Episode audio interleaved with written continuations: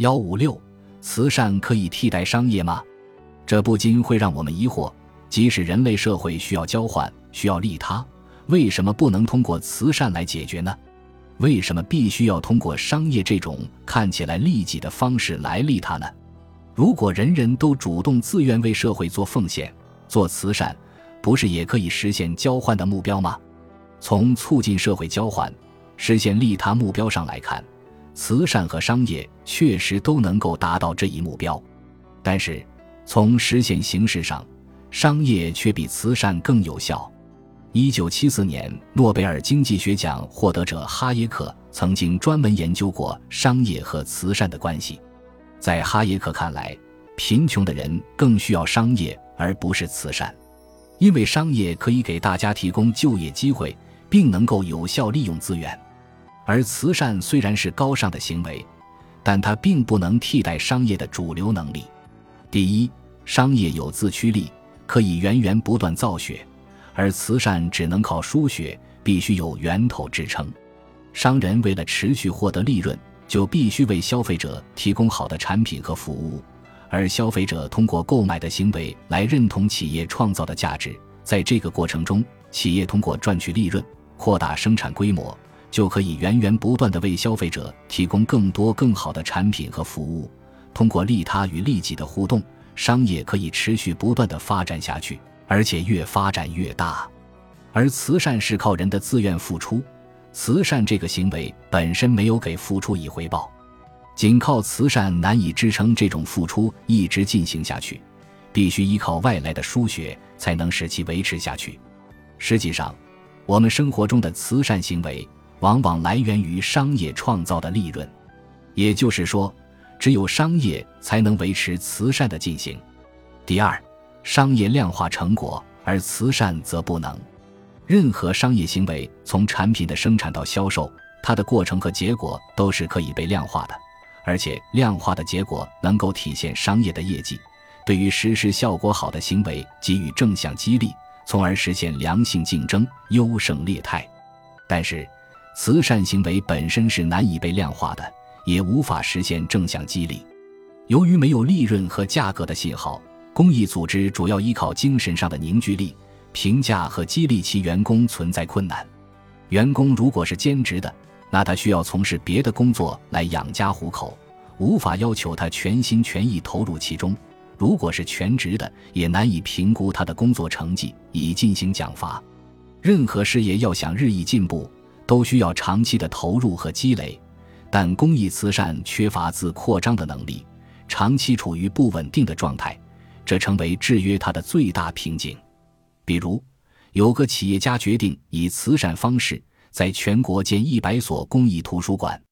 一开始，他的慈善项目进展非常顺利，在重庆和上海分别建立了两个公益图书馆。但是到第三个、第四个、第五个的时候，他就遇到了两个难题。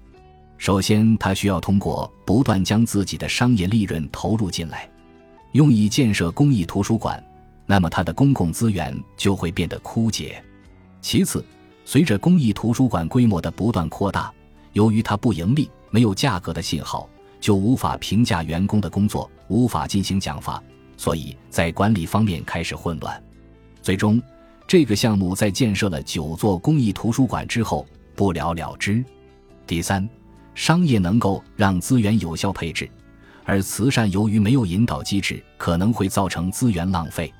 商家为了盈利，必然会以满足消费者作为自己的终极追求，所以他们会不断调动企业内部的资源，以最低的成本让资源最大化的得到使用和配置，从而为消费者提供最优质的产品和服务，以此来赢得市场。市场机制这根指挥棒，无形中引导着资源实现最有效的配置。慈善则缺少市场配置这个引导机制，人的需求是无限的。而能满足需求的手段是有限的，公益或慈善常常面临需要帮助的人太多，而手上的资源太少的窘境。这种窘境是必然的，因为没有价格信号，很难人为的为许多看上去都非常迫切的需求进行排序。所以，决定该怎样服务，最终还是取决于提供者，而不是取决于服务对象。以此方式行事，本身就注定是盲目的、效率低下的，有可能出现资源重复配置、不均衡配置等各种情况。比如，对于一些知名的贫困地区，就过多地受到慈善项目的捐赠，而一些无法触达的地方，则完全无法接收到慈善捐助。再如，由于无法精准掌握被住房的需求，很多贫困户年底往往收到十余波的油和大米堆在家里吃不完，然而却连一点肉蛋都买不起，空守着一堆油无法做菜。这种资源的浪费多么令人心痛！第四，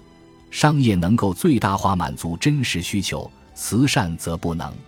商业活动归根结底是以消费者为核心，由消费者来决定。商人既然是以盈利为目的，必然会以满足消费者为其最大的追求，调动他所能采用的一切手段，时时刻刻关注消费者千奇百怪、变化多端的需求，并举之调整行为。提供相应的产品和服务，在众多相竞争的选择中，要让消费者选择某一商家，高高兴兴地掏出钱来，唯一的办法就是尽其所能满足消费者最迫切的需求。唯有最能满足消费者的人才是最赚钱的人。这就是奥地利学派第三代掌门人路德维希·海因里希·艾德勒·冯·米瑟斯反复强调的消费者主权。也是我们平时常挂在嘴上的顾客就是上帝，因此也只有在商业模式下，消费者才真正最受重视，真正能得到最恰当的服务。从事公益或慈善，往往是为了满足自己的道德需求，或者是为了实现自身既定的某种理想，以此获得精神收益。所以，其行动方式的设计通常不是以服务对象的各种需求为核心。而是我要去做什么事，我想去做什么事。本集播放完毕，感谢您的收听，喜欢请订阅加关注，主页有更多精彩内容。